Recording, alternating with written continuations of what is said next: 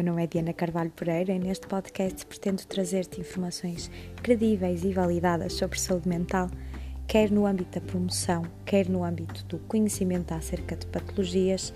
e também o testemunho de profissionais da área e ainda doentes e pessoas que te podem ajudar a ver este tópico uh, com outra abordagem. Espero que gostes e que me dês o teu feedback sempre que possível. Estamos juntos para provar que a mente também dói e não há problema nenhum.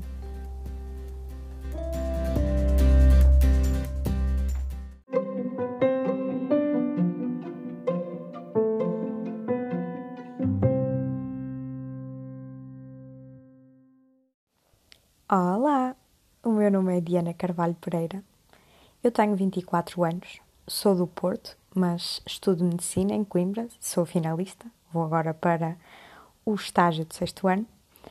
E para além disso, sou presidente da The Pineapple Mind, Associação de Sensibilização para a Saúde Mental. Se estás a ouvir este podcast, provavelmente vieste ou da página da associação ou do meu perfil pessoal e eu espero estar à altura deste desafio que me proponho de falar semanalmente sobre saúde mental através de um podcast. E isto porque há cerca de um ano e meio, na altura do início do projeto, eu tentei começar um podcast deste tipo, mas uh, não consegui levá-lo avante. Primeiro, porque acho que não tinha a vontade que tenho agora para falar destes temas, também não tinha o conhecimento que tenho agora, nem sequer os contactos que tenho para poder trazer convidados também para o podcast. Ou seja, acho que foi um processo de aprendizagem, este ano e meio de formação do projeto e depois da associação, que me, que me permitiu, no fundo, poder falar com mais conhecimento de causa e também trazendo conteúdos que eu acho que vão ser positivos e úteis para quem vá ouvir este podcast. Um, eu falei já da Associação de Pineapple Mind, foi um projeto que eu criei uh, o ano passado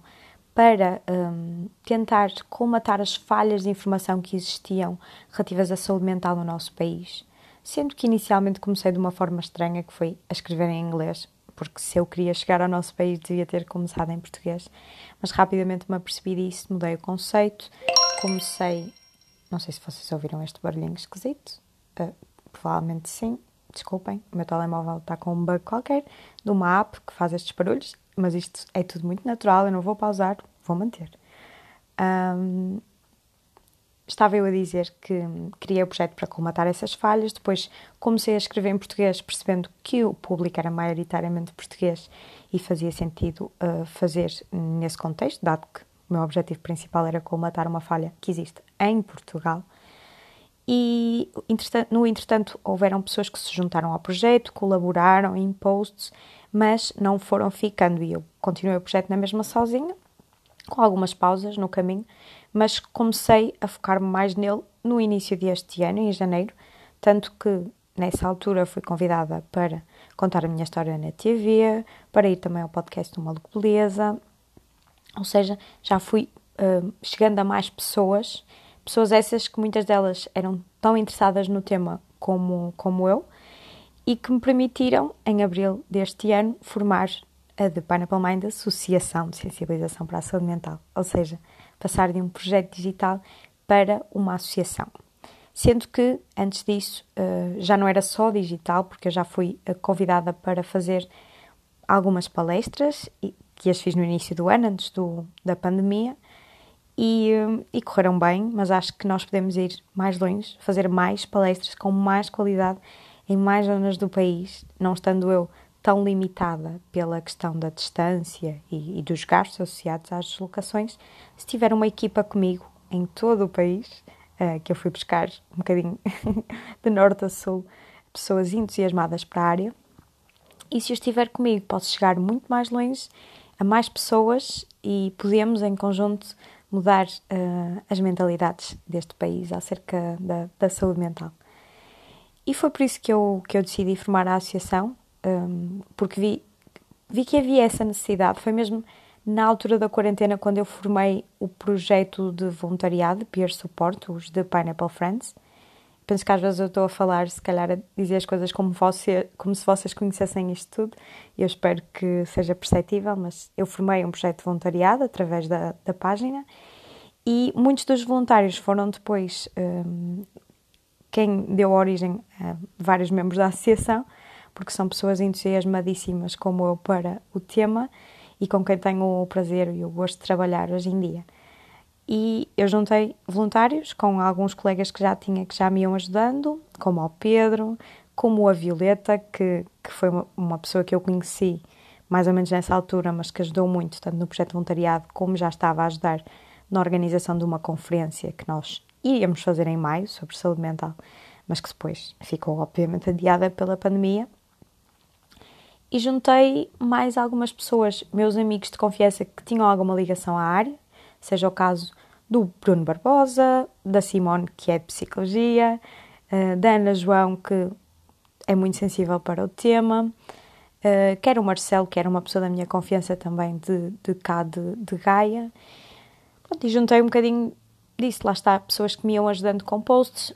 voluntários do projeto Peer Support e alguns colegas de confiança que eu sabia que tinham interesse na área. E formei esta associação incrível que hoje em dia está a trabalhar é de âmbito nacional e, eu hoje estou particularmente orgulhosa de estar a gravar este podcast a falar disto, porque ontem um, tivemos a possibilidade, de, no Dia Mundial da Prevenção do Suicídio, estar ao mesmo tempo em tantos sítios e, e, demonstrou o poder que nós já temos, a força que nós já temos. Nós tivemos a ação de rua no Porto, em Lisboa e em Faro ao mesmo tempo enquanto estava o nosso vice-presidente, o Pedro, no Instagram a fazer um direto, a chegar a todo o país, a falar com um psicólogo, com uma psiquiatra, com a Miriam, que é uma das nossas madrinhas e que nos deu o seu feedback sobre a sua situação e a história forte, fortíssima, aliás, que ela tem relacionada com, com, com o problema do foro mental por qual passou e relacionado com a própria história de vida dela. E poder levar isso a tanta gente e mostrar às pessoas que é normal não estarmos bem e que é muito mais comum do que as pessoas pensam nós termos alguma doença do foro mental ou, ou estarmos simplesmente mais em baixo e que não há problema nenhum em normalizar essa tristeza e, e, e essas patologias que são tão válidas como as do corpo e, e de outros órgãos. Portanto, eu estou extremamente orgulhosa daquilo que nós fizemos ontem Uh, ao mesmo tempo, a meio do dia, dei uma entrevista para a Mega Eats, que foi provavelmente a entrevista mais difícil da minha vida. E eu costumo ter à vontade, mas o que acontece é que eu estava-me a ouvir em eco e então foi um pouco complicado concentrar-me enquanto ouvia a minha voz. Dizia, ouvia aquilo que dizia e depois tinha que me concentrar no que queria dizer a seguir. Mas eu acho que fui mais ou menos perceptível, sendo que eu estava a falar muito devagar, que era para me conseguir concentrar o que não é um hábito, como vocês já devem ter percebido por, este episódio. Mas bem, a associação traz-me tanta coisa e quando as pessoas às vezes me perguntam como é que tu tens tempo para ser estudante de medicina e, te, e presidir uma associação que já é de âmbito nacional e que faz tanta coisa, e eu respondo sempre com paixão. Um, respondo sempre com paixão porque acho que quando nós temos paixão, nós conseguimos fazer tudo. E a prova disso, ainda há dias falava sobre o Manuel de Oliveira, o realizador. Ele foi realizador 86 anos da vida dele, dos 20 aos 106. E quando existem pessoas que dizem, ah, eh, eu não quero trabalhar até aos 40, aliás, não era isso que eu queria dizer, eu não quero trabalhar durante 40 anos, é uma seca e eu quero viajar. Essas pessoas com certeza não trabalham naquilo que as apaixona porque eu também adoro viajar, adoro estar com os meus amigos, adoro fazer uma série de coisas para além da, da questão da saúde mental. Mas eu vejo-me perfeitamente a trabalhar nisto até ser velhinha, porque tenho muita paixão por aquilo que faço, um, mesmo que ainda não seja um trabalho, digamos assim. Eu presido uma associação, mas sou voluntária, não tenho qualquer tipo de, de apoio financeiro com, com aquilo que faço, nem quero tão cedo, porque estou a estudar para ser médica e, é, e vai ser aí o meu meio de subsistência e quero continuar a ter este trabalho para o bono porque acho que faz muito mais sentido assim. Acho que tenho os interesses e os, os motivos corretos para, para fazer uh, isto e para me focar apenas em, com base no, no poder ajudar o outro, um, desinteressadamente, ou seja, fazê-lo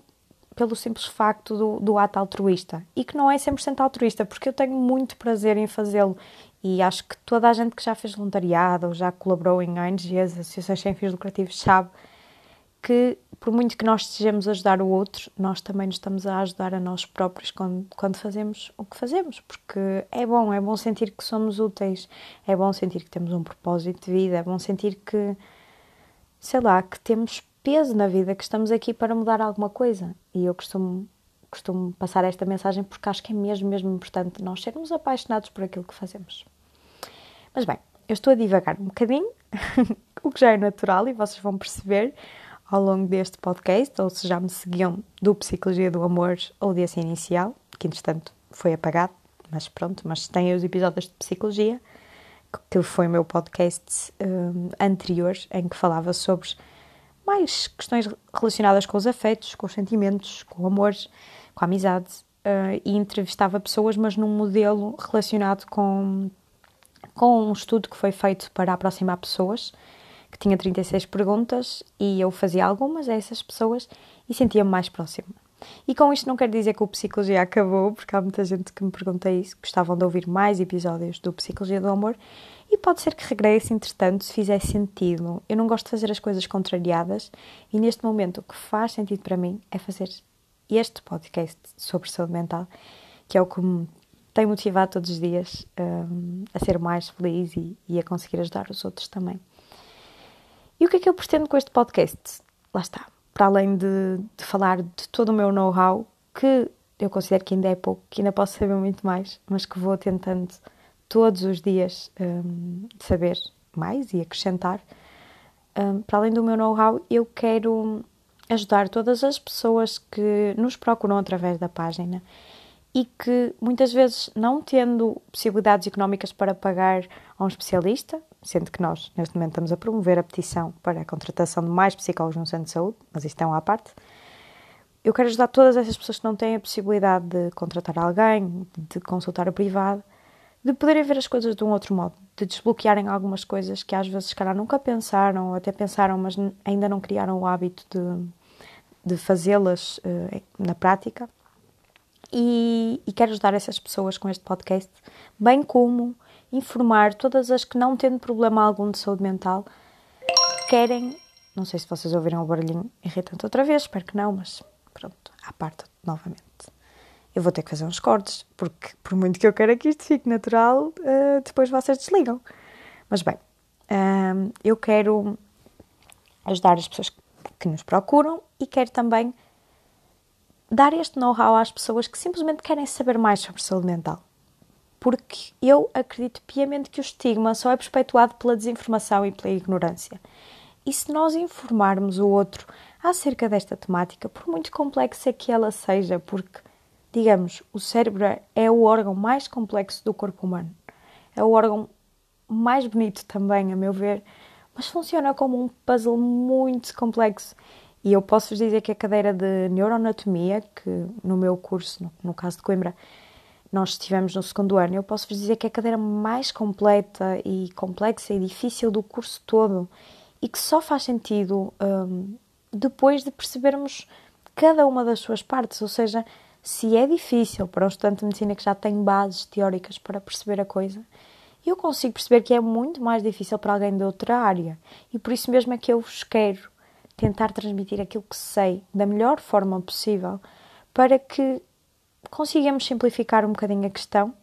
e, acima de tudo, eh, vos possa dar uma perspectiva fidedigna, validada e informada sobre este tema que, que é tão importante e que deveríamos estar todos informados. Isto deveria ser uma quase consciência coletiva. E muitas vezes, quando me perguntam qual é o meu objetivo último com a The Pineapple Mind, com a associação, eu digo sempre que o objetivo último é ela não ter de existir porque uma associação de sensibilização para a saúde mental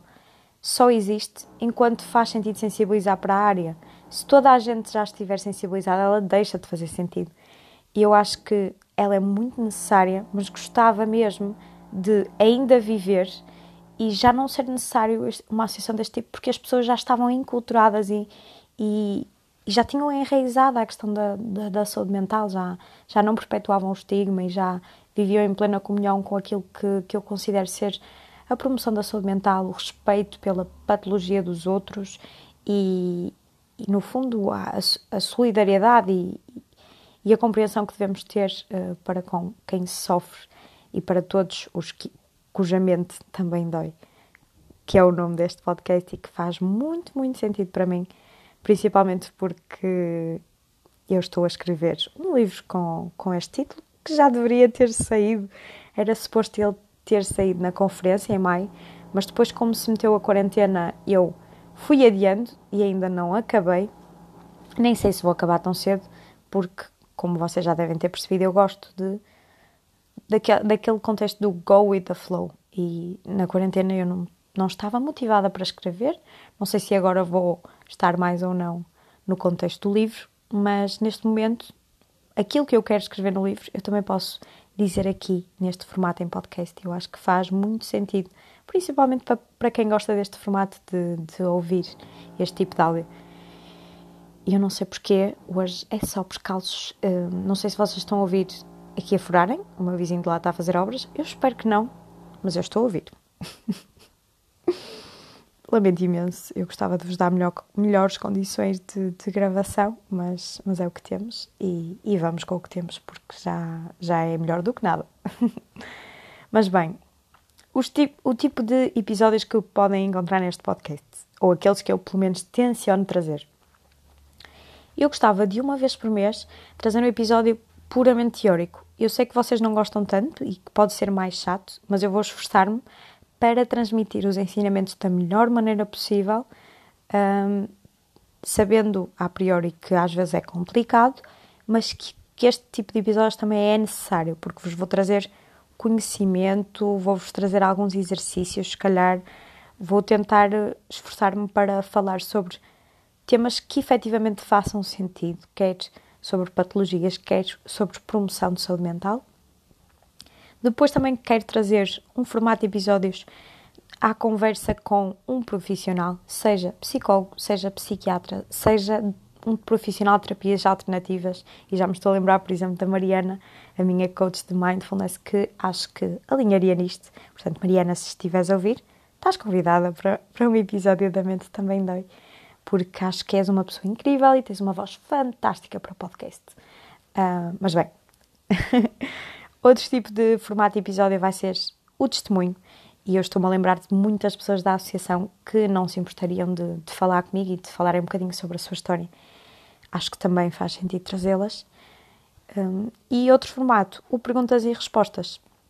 em que vou abrir uma caixa de perguntas tanto no, na página da associação como no meu perfil pessoal. Vocês podem colocar as vossas questões sobre saúde mental e eu vou tentar respondê-las da melhor maneira que sei e trazer às vezes também se calhar alguém da psicologia ou da psiquiatria para responder comigo às questões. Portanto,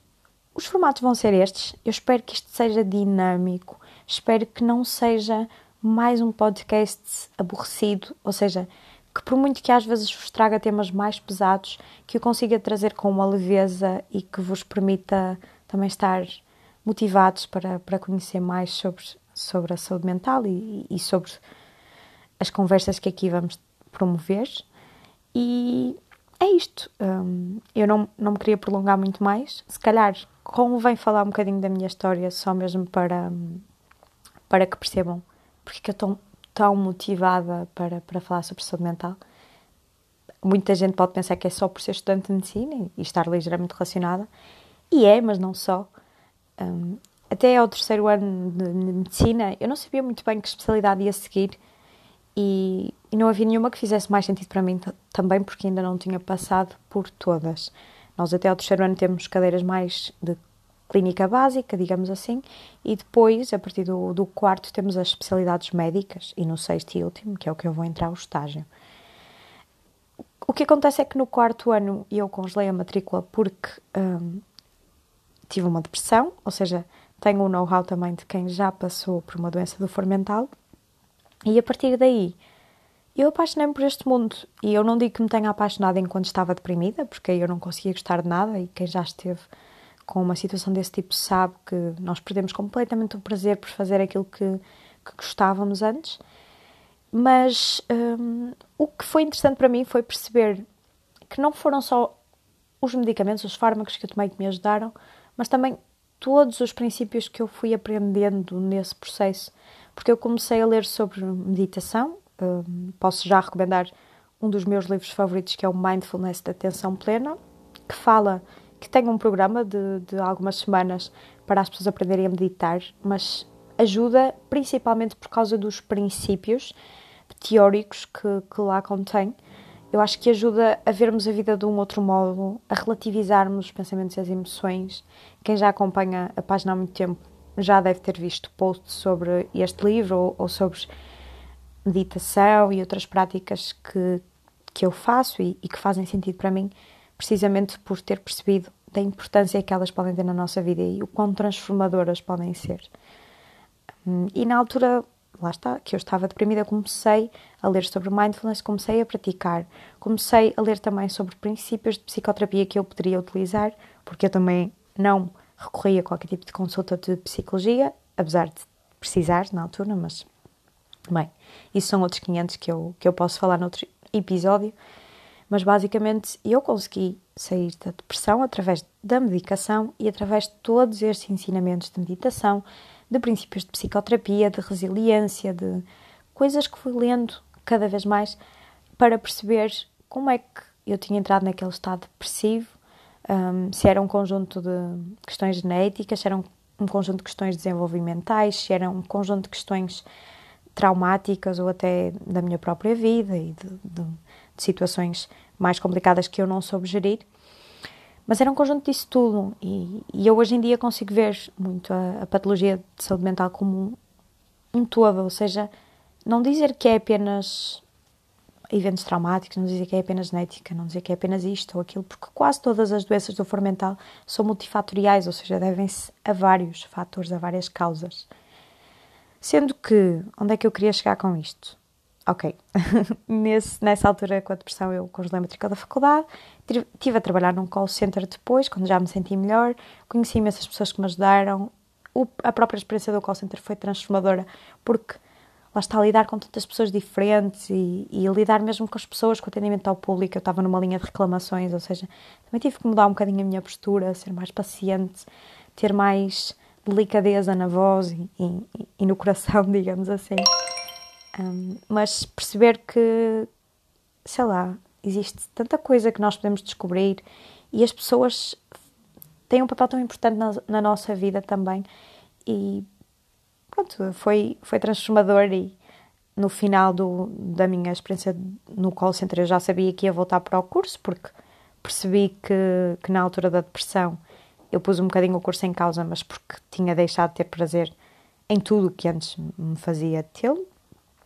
E depois decidi voltar para o curso porque fazia sentido para mim.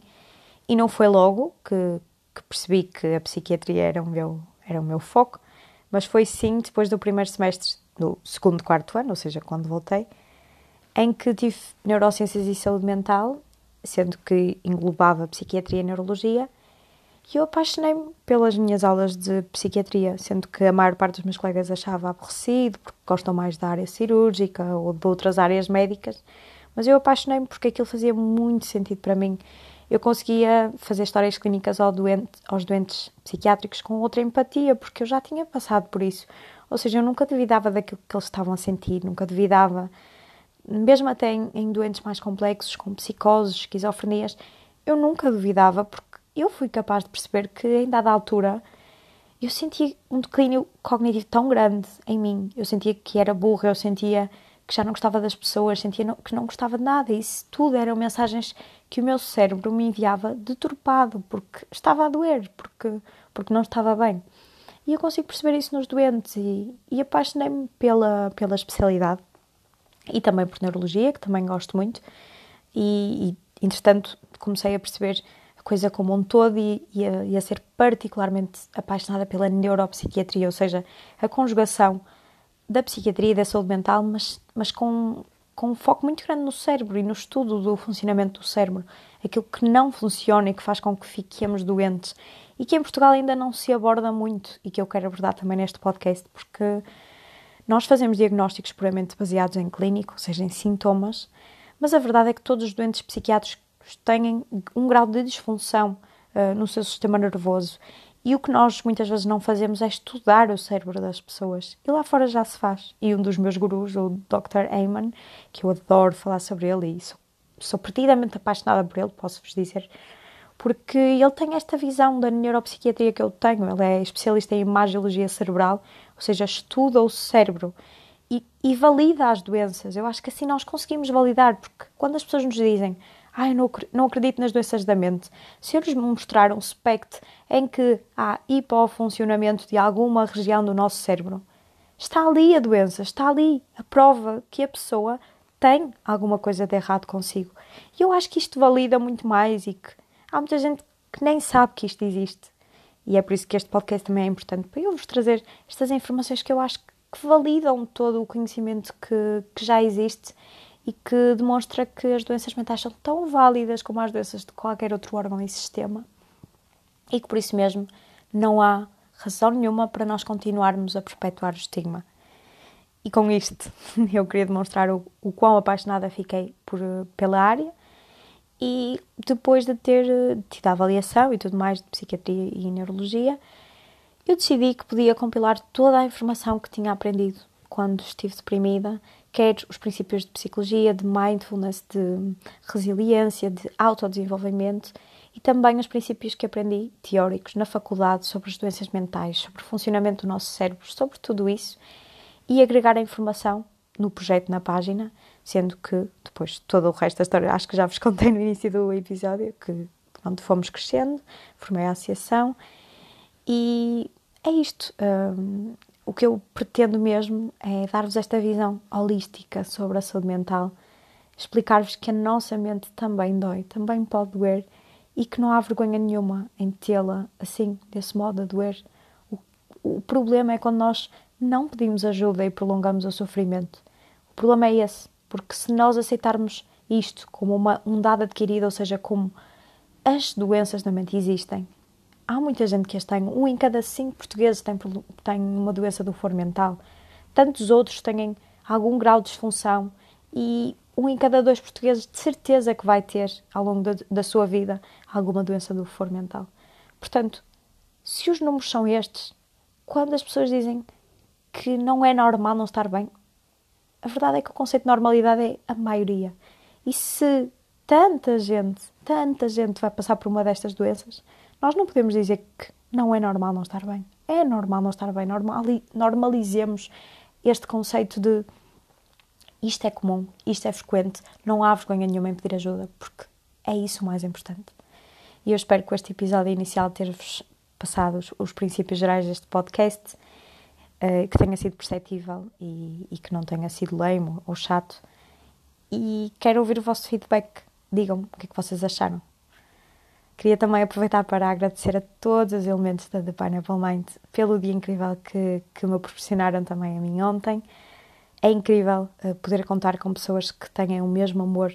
uh, que eu tenho por esta área e que me ajudam a empoderar a minha luta e a minha paixão. Portanto, aproveitar estes momentos finais para mandar um grande beijinho, um grande abraço a todos os elementos da The Pineapple Mind, a todos os voluntários que todos os dias nos ajudam a ser o ombro amigo de quem precisa e a todos os seguidores que também vão enriquecendo uh, o nosso projeto, seja com, com feedback, seja com, com respostas, com mensagens positivas. Ainda há pouco eu estive a responder um e-mail de, uma, de uma seguidora que me pediu ajuda e eu penso o, quão grata sou por, por poder um, transmitir o meu know-how e, e, e também aprender convosco. Portanto, muito, muito obrigada. Um grande beijinho e até para a semana.